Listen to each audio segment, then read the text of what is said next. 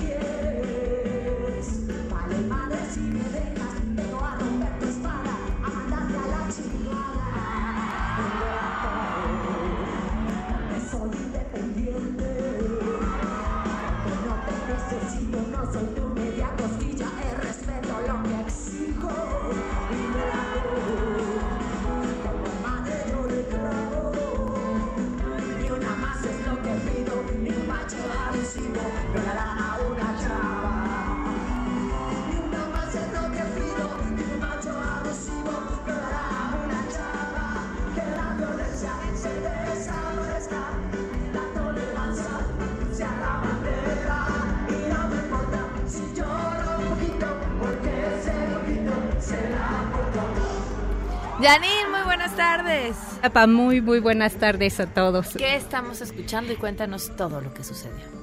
Mira, este eh, pintaba como para un One Hit Wonder ahí de la historia, porque hace unos años Café Tacuba de, decidió dejar de tocar La Ingrata por toda la cuestión que había sobre eh, feminicidios y violencia contra la mujer. Este sábado se llevó a cabo el, el concierto de los 30 años de Café Tacuba y bueno, decidieron resucitar la canción, pero eh, cambiaron parte de la letra. Entonces, eh, la vocalista de Aterciopelados, Andrea Echeverry, eh, hizo la letra, hizo esta versión a, a, una parte de la canción, quitándole eh, esas frases, ¿no? Donde decía que quería matar a la mujer de un par de balazos hicieron esta versión que causó mucha polémica. ¿Por qué polémica? Me parece una gran versión. A mí también, a mí la verdad también me gustó mucho y me pareció un gran detalle de, de Café Tacuba, que también antes del concierto subió un colectivo de chicas y cantaron la canción esta chilena, El violador eres tú. Uh -huh. Y pues nada, yo creo que están muy comprometidos con, pues con, con, todo esta este movimiento feminista pues a, a, a favor de la mujer no de, de, luchar por sus derechos muy bien pues súbele ay se nos acabó. Bueno Janine muchísimas gracias. Salió Janine de la, de la cabina así levantando la mano Diría que fue una seña no muy cordial, pero no, porque ella, ella siempre es cordial. Gracias por acompañarnos en este lunes 9 de diciembre. Soy Pamela Cerdera, la invitación a que se queden aquí hasta la una de la tarde.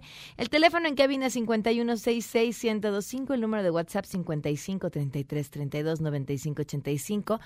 Les invitamos a que sean parte de la lista de difusión. Lo que tienen que hacer es mandarnos un mensaje al WhatsApp, decir, mi nombre es y quiero ser parte de la lista.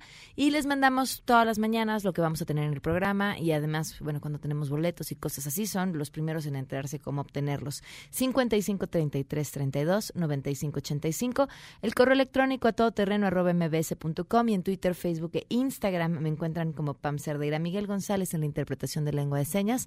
Lo pueden ver y seguir a través de www.mbsnoticias.com. Bueno, pues en una. Pues en un hecho desafortunado, eh, se pudo ver cómo funcionarios del gobierno de la Ciudad de México le quitaban a vendedores ambulantes su mercancía, insisto, en un escenario bastante desafortunado, unas formas bastante desafortunadas, y el gobierno reaccionó y respondió. Te escuchamos, Ernestina Álvarez, con los detalles. Muy buenas tardes. Así es, Pamela, buenas tardes para ti, para los amigos del auditorio, tras la difusión de videos donde exhiben a funcionarios capitalinos destruir y llevarse mercancía de artesanos indígenas que vendían afuera del Palacio del Ayuntamiento, el gobierno de la Ciudad de México señaló que aún y cuando no está permitida la venta de mercancías en las inmediaciones del Zócalo, es inaceptable el trato que recibieron los comerciantes. A través de su cuenta de Twitter explicó que la mercancía se regresó este domingo a los artesanos y los funcionarios fueron separados de sus cargos porque las autoridades no ordenaron dicha acción. Posteriormente, en un comunicado, el gobierno local justificó que mantiene diálogo permanente con los distintos grupos de la comunidad indígena residente en la capital a fin de buscar alternativas y opciones para la venta de sus productos. El gobierno capitalino reiteró que en el primer cuadro del centro histórico se encuentra prohibida eh, la venta en la vía pública, por lo que instalan en las alcaldías ferias artesanales. Incluso este domingo se puso en marcha la expo artesanal navideña en el Monumento a la Revolución y en Plaza de Santo Domingo para que exhiban y comercialicen sus productos. Sin embargo, pues señalan que hay grupos que insisten en permanecer en el Zócalo y rechazan las alternativas que se les han puesto para esta temporada. Es lo que informó el gobierno capitalino. Hasta aquí el reporte. Muy bien, muchísimas gracias. Buenas tardes. Buenas tardes. Y tenemos buenas noticias.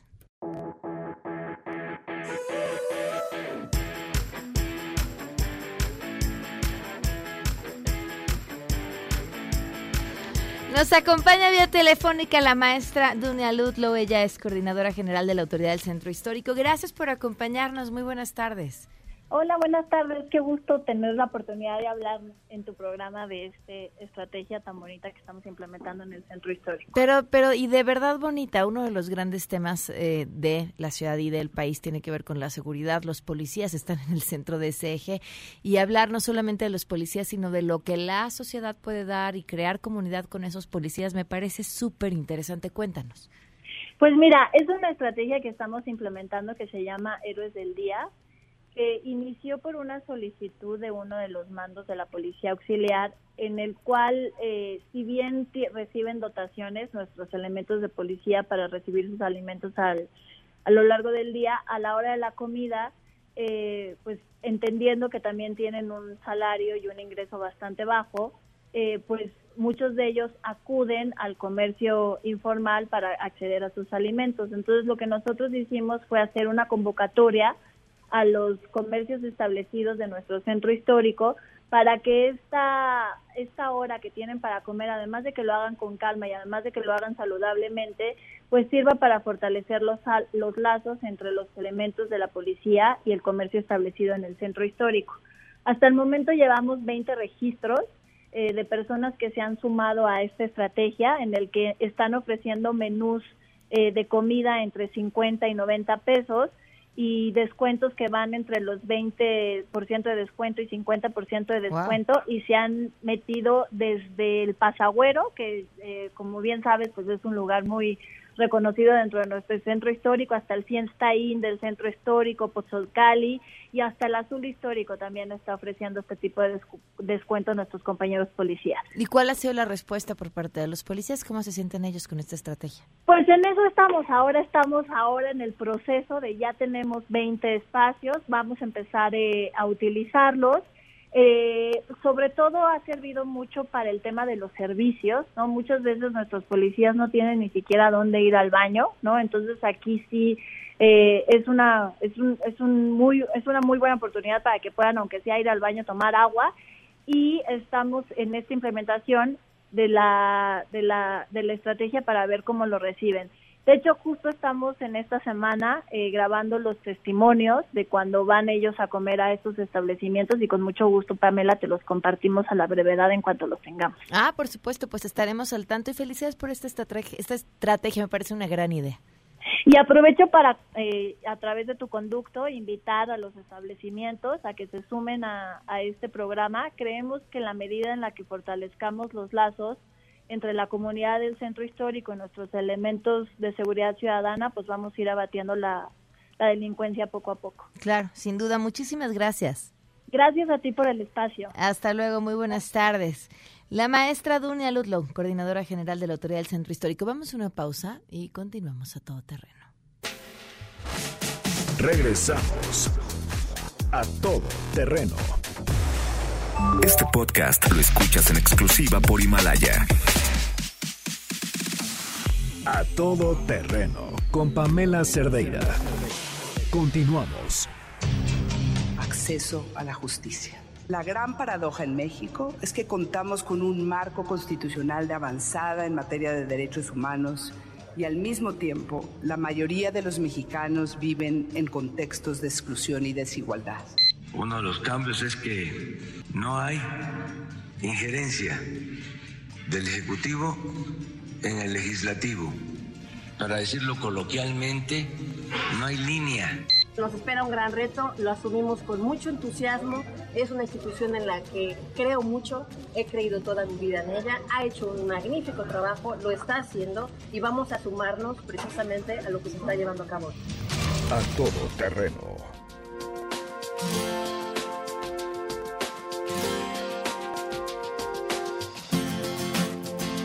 thought I saw a man brought to life.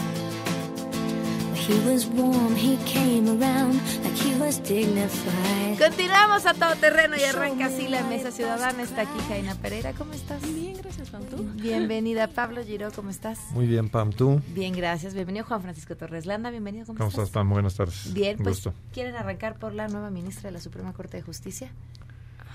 Sí, Ay, pues, sí. Yo quisiera al abogado primero. mira, creo que, lo, como dicen por ahí, ¿no? Lo bueno, lo malo y lo feo. Ok.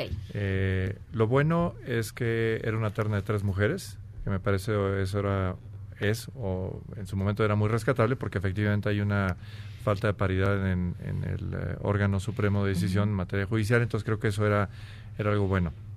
Segundo, eh, los, las candidatas, pues vaya, revestían perfiles distintos, pero no, no, no veíamos alguien Como el titular de la CEA, ¿no? Alguien así que dijeras, eh, esto es esquizofrénico porque no hay un mérito alguno en esa o esa o esa. O sea, creo que las tres reunían perfiles distintos, pero vaya, eh, meritorio. Incluso yo tuve oportunidad de estar escuchando las entrevistas, ¿no? La audiencia que se dio, y creo que hay elementos rescatables de las tres. Ok. ¿no? Eh, la, la parte que ya, ya no gusta tanto es que hay una crítica un poquito más, eh, digamos, de detalle y tiene que ver con quién quedó designada. Es eh, hay, hay un error de fondo porque nos parece a varios que estamos, digamos, en la comunidad jurídica, esto incluye discusiones inclusive en la barra mexicana de abogados, donde designar a funcionarios, particularmente en el sistema hacendario, sí constituye un error o un problema de fondo en cuanto a quienes integran el día de mañana esa corte. Y esto pasa, eh, por eso lo quiero decir tal cual, pasa no solamente por la designación que se hizo ahora, sino por algunos de los que hoy ocupan puestos en la corte. Exacto, no es la primera vez tienen, que ha sucedido. tienen esa connotación y que nos parece un error porque de origen van a encontrar conflictos de interés o van a encontrar muchos temas en los cuales hay una eh, contradicción institucional entre lo que es la capacidad de resolver y dirimir y revisar cómo se realizaron ciertos actos por las otras partes y alguien que estuvo íntimamente vinculado particularmente con el tema hacendario, que es un tema que recurrentemente llega a la Corte. Entonces, ahí vemos un problema de fondo que no es sano para una institución como la Corte estar recibiendo altos funcionarios hacendarios. Ahora, si dijeras, son los únicos que hay en, en la faz de la Tierra, bueno, pues ni modo, eh, tenemos que agarrar alguno, pero no es el caso. Dentro Eh, de la misma terna había dentro de la- alternativas. había alternativas. Y dentro de ellas, la verdad es que, y lo dijimos públicamente y lo sostengo, eh, Magaloni era una excelente alternativa, porque era alguien que era disruptiva eh, desde el punto de vista de que justamente avalaba muchas de las cuestiones que hoy criticamos tanto de los sistemas de justicia, que es acceso, que es eh, neutralidad, que es eh, una visión, digamos, mucho más eh, amplia de lo que es la sociedad mexicana en sus distintas concepciones, eh, áreas económicas, disciplinas docentes, etcétera, muchas cosas que, que en el caso de Ana Laura se, se conjuntaban. De hecho, una parte de su descripción en la audiencia es memorable, porque justamente ella decía lo que el tribunal requiere es no es este volverse en vocero, no es volverse en una especie de oposición, sino lo que tiene que ser es un órgano técnico que tiene que revisar si los actos que hacen los otros dos poderes son compatibles o no con la Constitución. Y en ese sentido, abrir a un sentido mucho más amplio de justicia. Eso, eso no lo escuchamos de las otras dos candidatas y pues claramente aquí hay un problema porque sí, sí hay una vinculación directa entre quien fue finalmente electa ministra y eh, quienes hoy gobiernan. Esa parte sí, sí nos preocupa.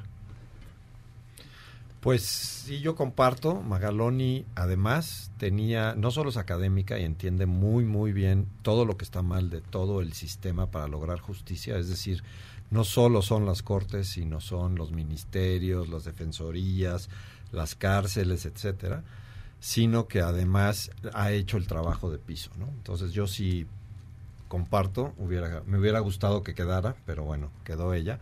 Y a mí, yo a la, ministra actual, eh, no tengo tanto en contra de ella, pero sí en la manera en que otra vez volvió a ser elegida.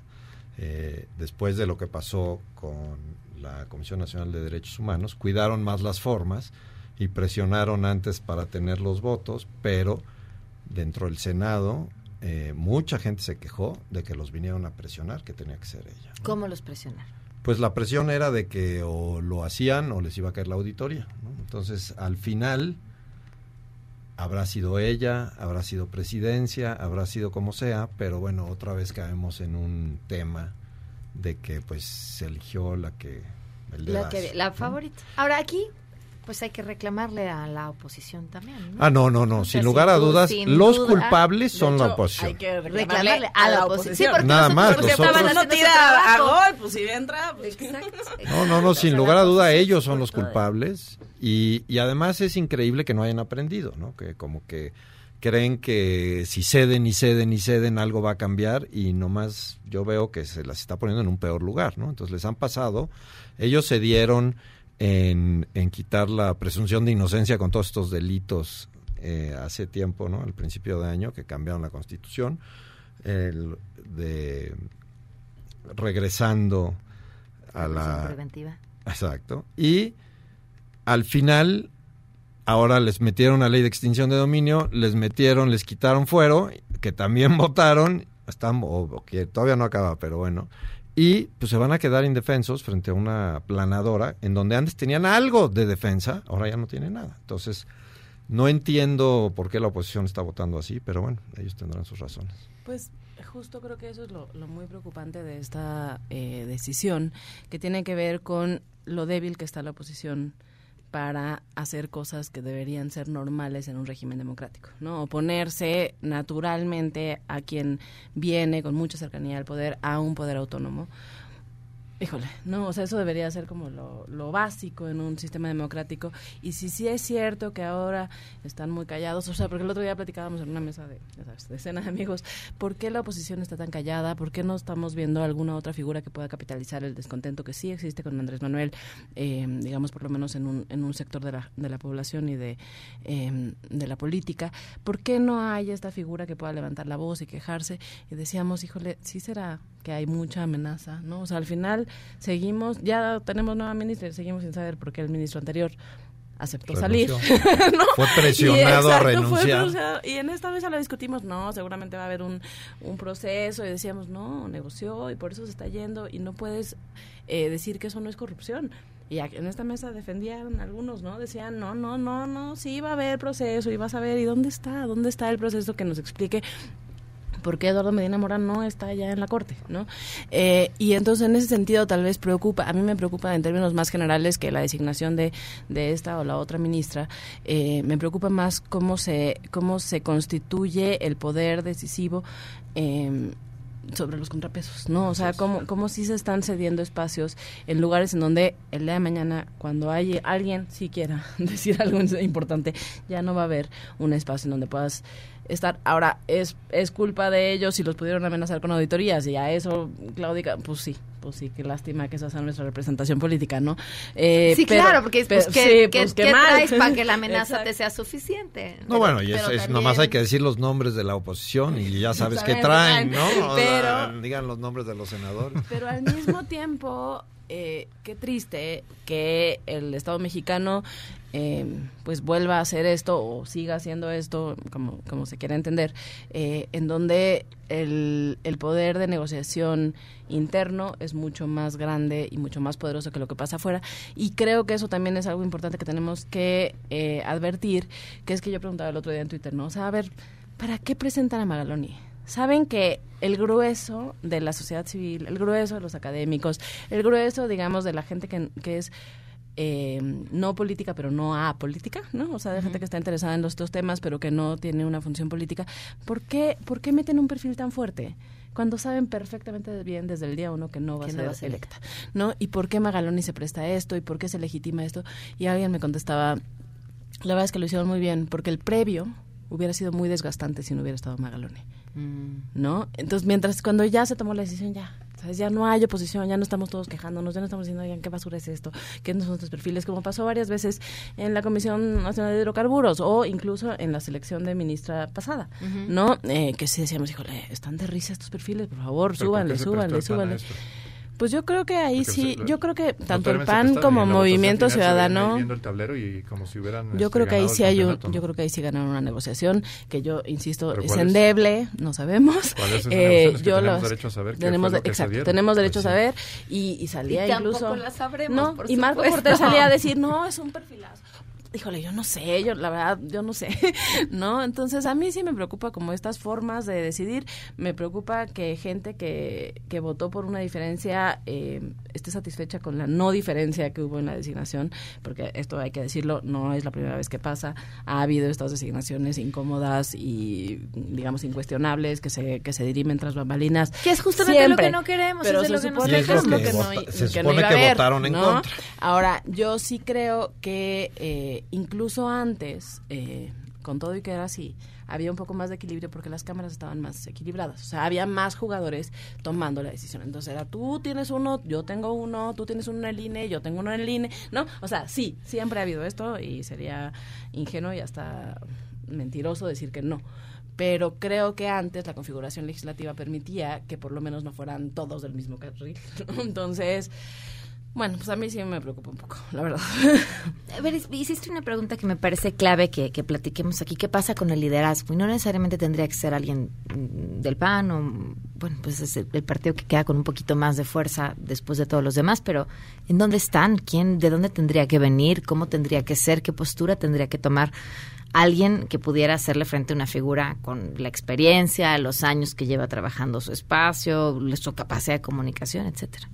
Pues mira, no- digo, obviamente aquí las teorías pueden ser múltiples y las ideas se van a golpar. Lo que yo he podido platicar con eh, funcionarios, exfuncionarios, legisladores, etcétera, de todo eso, eh, podríamos hablar horas, pero sé que tenemos minutos, lo único que me hace sentido es que, eh, y, y no puedo decir quién, pero vaya, ese, ese el, el comentario que me hizo más sentido fue, eh, el presidente concentra tal cantidad de poder en este momento que quien saque la cabeza se la van a cortar. Entonces estamos esperando a que venga una reducción donde sea un terreno un poco más parejo para entonces sí tratar de sobresalir. Pero en esta Porque los que salgan no puede antes, pasar justo que sea cada vez más difícil salir. yo sé. No, yo pero creo el que- cálculo que ellos están haciendo Claro, es ¿cómo vendría la reducción después de las elecciones intermedias, nada más pensando No, en tener no, una tiene- cámara más equilibrada? No, tiene que ser tiene que ser el siguiente en los siguientes seis meses. O sea, literalmente hay un periodo de seis meses porque va a empezar el periodo electoral de 2021 y esto se tiene que reconformar. Entonces están jugando un, un- un- tienen, están haciendo un cálculo bastante arriesgado, yo diría peligroso, de no ser esa fuerza que aglutine este descontento que además la, la información indica que va creciendo, todavía sigue teniendo una base muy fuerte de seguidores, ¿no? Y, y el flujo de los programas sociales van a garantizar una parte de ello, pero lo que he escuchado, no, no que yo simpatice con esa visión, lo que he escuchado yo es de que esas figuras están ahorita como hibernando, pensando que va a haber un mejor momento en el cual salir. Cuando se dé eso, pues la verdad es que la sociedad estamos reclamando que cumplan con sus funciones y lo que vimos en el Senado no es cumplir con esa función, No. en lo absoluto. Para nada. No, yo, yo como Jaina estoy muy, muy preocupado. muy preocupado porque yo ya, yo de veras ya no veo, porque en el momento que tú salgas como oposición fuerte, con todas las leyes que han cambiado, con todos los espacios que se han tomado, difícilmente vas a poder pelear una pelea justa. Muy difícil. ¿no?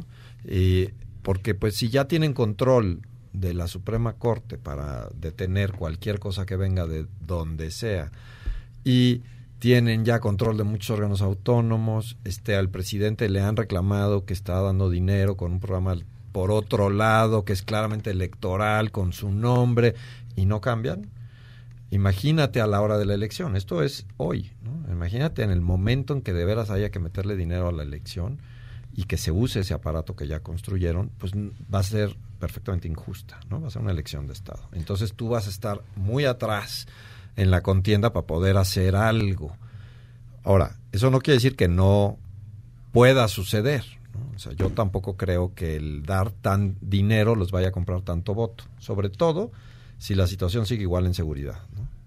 Yo creo que esa es el tema más importante para la gente porque esto de salir a la calle que te roben todos los días tu celular, tu dinero, eh, que no sepas dónde están tus hijos y Lo que los te depositaron del programa social. Sí, los tres pesos que te depositaron ya te Sí. empieza a valer gorro, ¿no? Entonces, yo creo que lo más peligroso electoralmente es la seguridad, más que la economía, porque la economía puede echarle la culpa a alguien más, la seguridad tendrá que asumir que ellos son los que la prometieron dar, ¿no? Pero además, además la retórica para enfrentar ese cáncer eh, es totalmente equivocada. Sí, claro, claro, no están tiene una insistiendo buena- en realizar una función y una serie de diagnósticos y una, y una serie de decisiones que no van a resultar en, un- en algo bueno. Bueno, O sea, es- y de es hecho podemos, no podemos brincar bueno. al siguiente tema que de la Marina. Vamos a una pausa espérate, y regresamos con una. Volvemos. Ah, a ver, entonces vas tú, Jaime, vas tú. ¿Quieres acabar con este? Sí. Antes de la pausa, sí, claro, mira, claro, claro. eh, no, yo sí, yo sí, a ver, yo estoy muy poco optimista y, y no porque crea que tiene que haber una oposición porque haya una oposición, pues, o sea, no no es, digamos, en este ánimo que ahora ya es dicotómico en el que estás a favor o en contra del presidente, en que a fuerza tiene que haber alguien en contra del presidente, eh, no no creo que tenga que ser así. Yo sí que veo, advierto muchos retrocesos institucionales, muchos retrocesos democráticos, que creo que, mira, si confías que López Obrador es un gran presidente, está perfecto, pero si fuera mañana otro, eso es lo que deberíamos estar cuidando, ¿no? O sea, no, no digamos en términos del corto plazo de, de esta presidencia. Yo no sé de dónde pueda salir una, mm, una voz potente que sea suficientemente fuerte para señalar lo- las incongruencias de este gobierno, que sea suficientemente probo para decir, porque decía seguridad, seguridad es un tema que sí, que va a ser muy, muy difícil para esta administración y para las que vengan eh, resolver, pero ¿quién puede, quién tiene hoy en México la autoridad moral para decir yo sí sé cómo se resuelve esto? Cuando los, los dos fuertes anteriores no han podido e incluso se ha agravado, ¿no?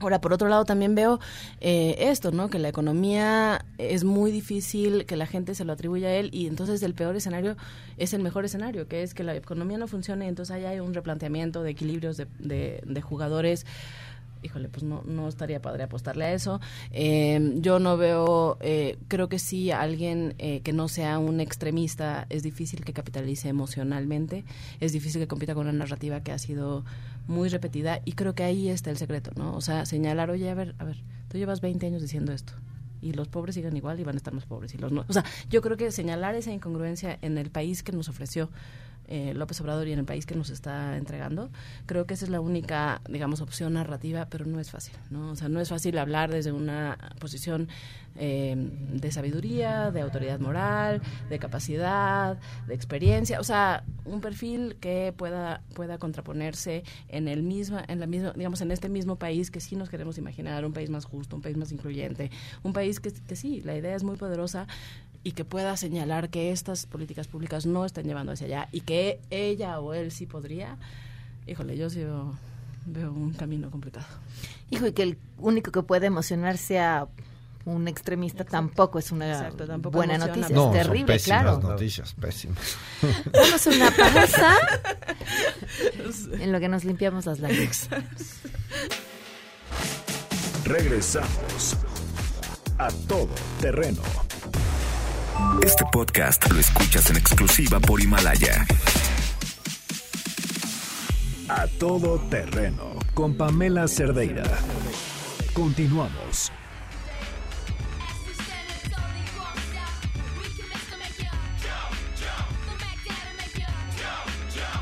12 con 39, continuamos a todo terreno. A ver, Pablo, te dejé con el tema a medio camino. Arranca. No, bueno, que yo, como saben, siempre he traído el tema de la militarización. Eh, el poderío militar en todo el mundo, pero en Latinoamérica en especial, ha estado muy presionante y en México llevan ya varios sexenios en donde los militares han querido tomar más posiciones y de hecho han tomado más posiciones. Tenemos el ejemplo este año de la Guardia Nacional en donde en diputados querían que les dieran control sobre la seguridad pública.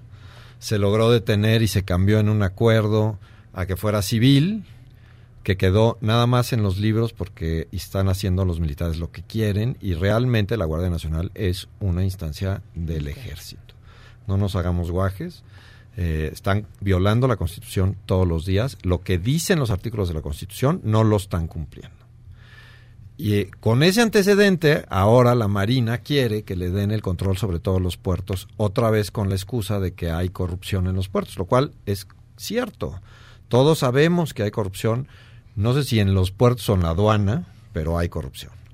No se necesita hoy en día ningún cambio de ley para acabar con esa corrupción. Simplemente se necesita voluntad política del presidente, porque todo depende de él, es todo es de Poder Ejecutivo, Secretaría de Comunicaciones y, el, eh, la Secretaría de Hacienda. Pueden hoy detener todo. No se necesita a la Marina. La Marina ya tiene control de unas partes y ahora quiere todo, pero lo que quiere es el control de la Marina Mercante. Es decir, ellos van a dar el permiso para ver quién entra en los barcos, las embarcaciones, eh, el control de todos los puertos, el control de la construcción de todas las obras, licitaciones, etcétera. Y como además sabemos que el ejército y la marina no les gusta transparentar absolutamente nada y todo dicen que es seguridad nacional, pues habrá más corrupción, porque esta historia de que los marinos y los el ejército no son corruptos, pues no se la cree nadie. Ya hoy tenemos evidencia de la Auditoría Superior de la Federación, desde la barda perimetral del aeropuerto que construyó hasta miles de casos que hay, en donde hay corrupción, porque pues la corrupción es un problema humano, no es un problema de unos sí y unos no. Y la única medida que acaba con la corrupción es la transparencia y, el, y la supervisión de un tercero externo. Entonces, si ahora vas a dárselo a un órgano cerrado que además está prohibido por la Constitución que estén cumpliendo funciones civiles, ¿no? Esto sí es es no hay duda ni tantita. Los cambios que se hicieron no tienen nada que ver y no le da autorización, violación directa del artículo 129. Eh, pues lo único que haremos es que tendremos militares con más fuerza, más control y quitarle eso a un gobierno democrático después a los militares es muy complicado. Entonces, yo creo que es una pésima idea.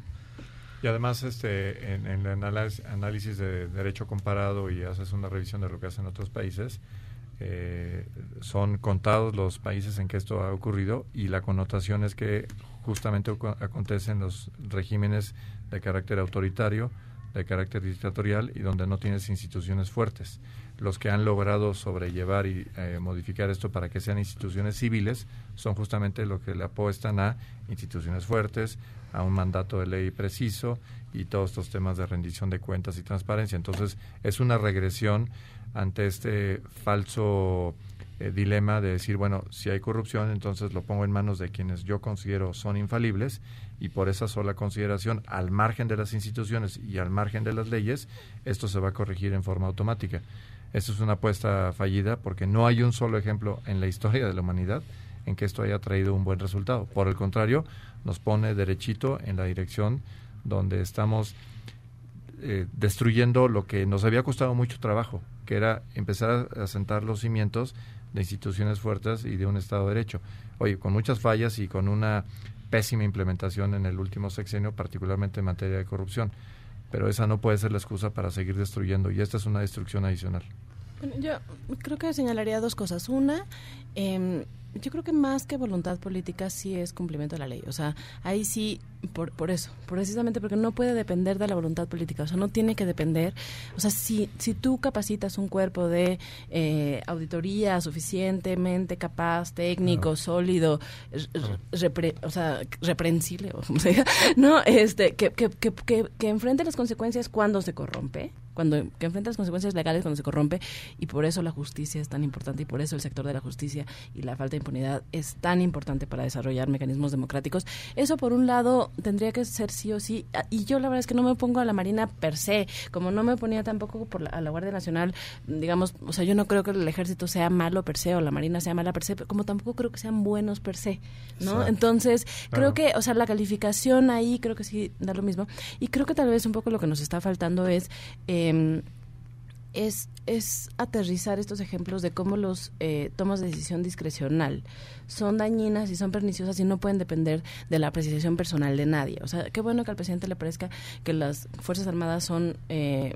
absolutamente dignas de su confianza. Me da mucho gusto porque pues al final él es el comandante en jefe, ¿no? Pero, eh, pero a, a, todos nos ha pasado, ¿no? En la oficina cuando el jefe cree que alguien es lo máximo y tú sabes perfecto que, o sea, que es que pésimo, no. que no hace su chamba, que y que no hay con quién quejarse, ¿no? O sea, eso es lo que está pasando en el país, ¿no? O sea, al final están poniendo gente que alguna será muy buena, pero alguna es el típico compañero que es lambiscón con el jefe y le dicen y todo el mundo sabe que va a tronar y todo el mundo sabe que no hace la chamba y todo el mundo sabe que está metiendo a sus amigos y familiares a contratos. ¿Y cómo te quejas cuando no hay instituciones a las que puedas ir y decirle, oye, ¿sabes qué? Recursos humanos, esto no está jalando, ¿no? Entonces todos hemos vivido situaciones así, digamos, en lo micro, ¿por qué pensaríamos que en lo macro no se re reflejan, ¿no? Repiten.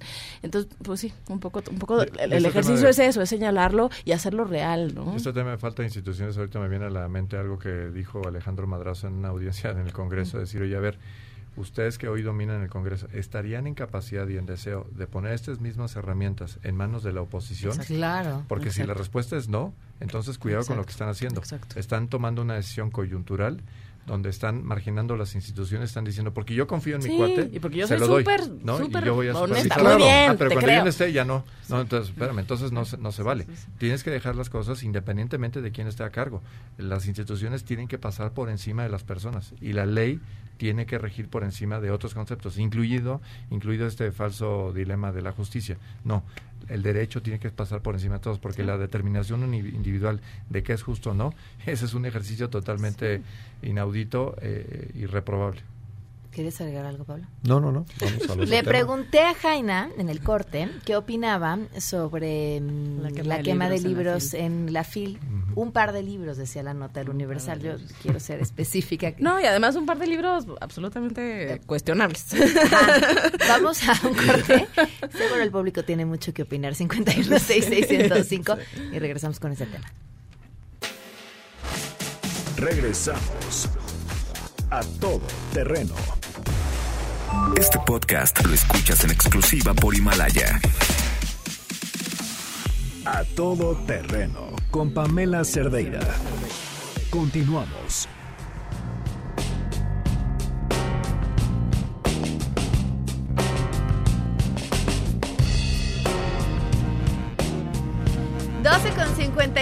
A ver, antes de entrar sobre el tema del libro de la FIL, les, les pongo el, de qué va uno de los libros quemados. Eh, se llama Psicoterapia Pastoral, Técnicas, Mentoría Prematrimonial y Homosexualidad.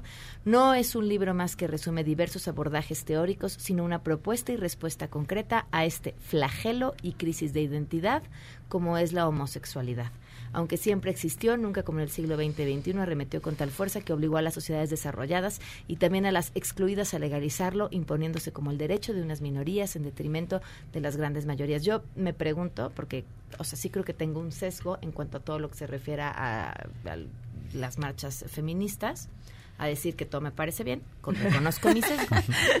este, reconozco, reconozco. reconozco, mi sesgo, pero me, sí me pregunto si el, si hubiera quemado un libro que dijera que hay que regresar a la esclavitud porque no podemos pensar en los derechos de una minoría si la mayoría se ve beneficiada, si nos pareciera bien o mal que, que, este libro se hubiera quemado. Planteo ahí la Ahí dejo la Ahora la sí, mesa, Jaime. Ahora sí. Fíjate, mira, lo decíamos ahorita fuera del aire. A ver, creo que hay varias, varios temas que hay que, que hay que señalar en este sentido. Uno, eh, lo que decías hasta el final, ¿no? Eh, no hay un solo movimiento feminista. O sea, el, digamos, los feminismos eh, confluyen en algunos espacios y, y, di, y divergen en otros, ¿no? Eh, creo que no, no se puede calificar, de, de, hecho no se debe calificar, pero digamos, si se fuéramos a hacer una evaluación, eh, no podemos hablar del feminismo como si fuera esta corriente homogénea en donde todas pensamos que debe pasar lo mismo. Y en esa, en esa diversidad de feminismos eh, también está la idea o la, el debate sobre cuáles son las acciones más útiles para el feminismo o para los feminismos. Eh, a ver, empecemos, digamos, esta es, hay como tres momentos, ¿no? Digamos, de, discusión en ese sentido. Uno es, eh, sí, la pinta de monumentos históricos. Dos, este performance eh, basado en, en, el movimiento de las tesis, que fue poderosísimo en el Zócalo. Y, eh, y esta última manifestación en la FIL, ¿no? Digamos, yo no veo nada de grave en quemar libros, la verdad es que, y mucho menos ese tipo de libros, ¿no? Eh, pero sí creo que es contraproducente para el, o sea, no le veo el beneficio. O sea, no, no entendí tal vez la, la, la comunicación simbólica y creo que tan no lo tan no fue clara que, seguimos hablando de eso y mucha gente ha hablado de eso Eh, y, y yo te lo digo te lo decía también en el corte em, en términos de comunicación política lo que tal vez deberías evitar siempre es poner en la voz de tus oponentes 30 segundos de spot que te puedan perjudicar. Nunca de tu boca debe salir. Por ejemplo em, tal vez algunos hombres sí tienen razón, ¿no?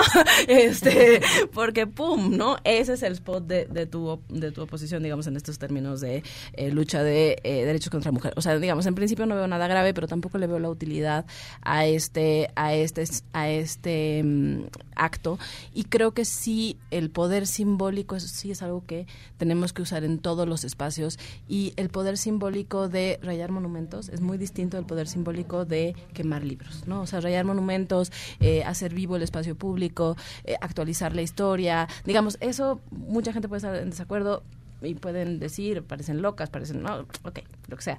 Eh, Pero la pero, pero la referencia simbólica es distinta. Mientras que, por ejemplo, el performance, que a mí me dolió muchísimo, o sea, a mí me conmovió a las lágrimas, la verdad, lo, lo digo muy honestamente y un poco también por lo que tú dices, ¿no? O sea, a mí el feminismo, yay, no, o sea, no, no, no soy, no soy neutral en ese tema, pero, y me dolió muchísimo leer a mujeres decir, no, a mí esto cero No me, me mueve, hay viejas, ¿no? O me dolió mucho las burlas de muchos hombres que no entienden la dimensión simbólica que tiene. Pero justo cuando hablamos de temas en dimensión simbólica, creo que la quema de libros eh, tal vez no es el instrumento más útil. No, o sea, no, no soy, no, no, no conozco las motivaciones, no he escuchado a ninguna de las chavas que que quemó libros explicar por qué eligieron esa ruta simbólica, eh, pero, o sea, no me parece grave, no me parece que las equipare al, al nazismo, no me parece que las vuelva intolerantes, no me parece nada de eso, pero me parece que es poco asertivo si lo que queremos lograr es que más gente entienda de dónde viene este enojo, de dónde viene la frustración, de dónde viene el hartazgo, y eh, porque además creo que las mujeres sí hemos sido capaces de confluir, incluso diferentes feminismos que son muy, muy, muy opuestos, de confluir en espacio público y eh, tener esta, esta, este ritmo en donde, en donde nos sentimos acompañadas por muy extrema o lejana que sea la postura de la feminista de al lado, sí nos sentimos acompañadas. Entonces, creo que, creo que eh, seguir entablando ese diálogo y poder sumar aliados siempre va a ser útil. Perfecto. Les íbamos a preguntar a Pablo y a Juan Francisco, pero les juro que se nos acabó el tiempo. Ups, No pero fue Paula planeado. dijo, no, ya vi que ya llegó Sheila, está bien. Fue nuestra vocera hoy. 20 segundos. Sí, estamos de acuerdo. Muy bien, muchísimas gracias a los tres por habernos acompañado. Gracias a ti, el auditorio.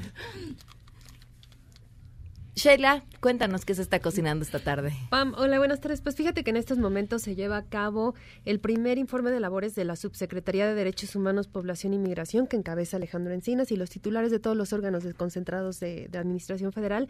Interesantes algunos puntos que han referido en este informe. Por ejemplo, que el año entrante se va a reforzar eh, la construcción de la paz, la estrategia en general y un rediseño también de atención a víctimas, que es uno de los grandes pendientes en el país.